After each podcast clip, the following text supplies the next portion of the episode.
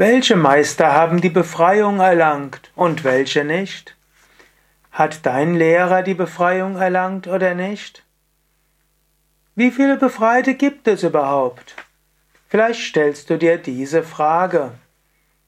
Hören wir, was Shankara dazu zu sagen hat. Vers 572 des Vivekachudamani. Shankara sagt, Bindung und Befreiung sind nur Attribute des Geistes die die Unwissenden auf die Wirklichkeit übertragen, wie sie auch die von Wolken verschleierte Sicht der Sonne zuschreiben. Einzig und allein das nicht duale, unveränderliche Bewusstsein ist die absolute Wirklichkeit. Mit anderen Worten, mach dir nicht so viel Gedanken, wer befreit ist und wer nicht befreit ist. Es spielt nicht die große Rolle.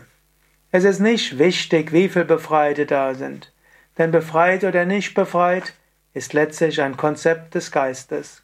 Tritt aus den Konzepten des Geistes aus und dann stellst du fest, Befreiung oder Bindung war nur ein Konzept. Es gab immer nur das Unsterbliche, das Absolute. Und anstatt zu viel zu überlegen, was in, der, was in dieser Welt es an Befreiten gibt, kümmerte dich darum, selbst die Befreiung zu erlangen.